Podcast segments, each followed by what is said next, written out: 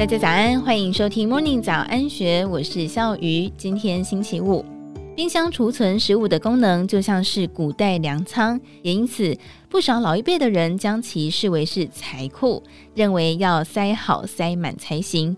但是堆满陈年老物的冰箱，不只会漏财，还会影响健康。无毒酵母谭敦慈指出，关于冰箱收纳，其实只要掌握一个原则就足够。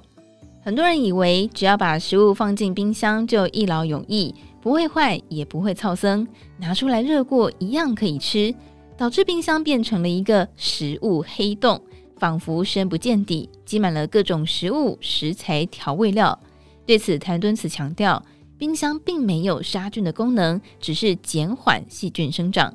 食物长久放在冰箱里面，依然会长霉菌。更可怕的是，如果从来都不曾整理冰箱，它不只会变成食物黑洞，还很有可能会变成金钱黑洞。谭敦慈引述日本研究指出，冰箱塞得越满，会越贫穷。主因在于平常采买很容易买到相同的调味料，用了一半就乱塞冰箱，下次要用的时候找不到，又重复购买，因此在恶性循环之下，钱就这样子一直花出去。再者，常常处于爆满的状态，反而会让冰箱为了维持低温而过度运转，导致更加耗电的情况发生。关于冰箱如何收纳，谭敦慈只有一个原则，那就是一目了然。如果冰箱塞得太满，无法一目了然，食材就很容易被遗忘，可能过期还没有察觉。谭敦慈建议，想要做好收纳，最好的方式就是买一个有手把的收纳盒。把所有酱料放在一起，出门前拉出来看一眼，就能够知道还需不需要购买，以免白花不必要的消费。至于生鲜蔬果的采买，尽量买一到两周之内可以消化完毕的分量最好，不宜一次买太多。一来可以吃到新鲜的食材，二来也可以减少冰箱的囤放空间。而干货类的食材，例如小鱼干、虾米、香料、豆类等等。谭敦慈指出，可以用真空密封袋逐项分类装袋，放入冷冻柜。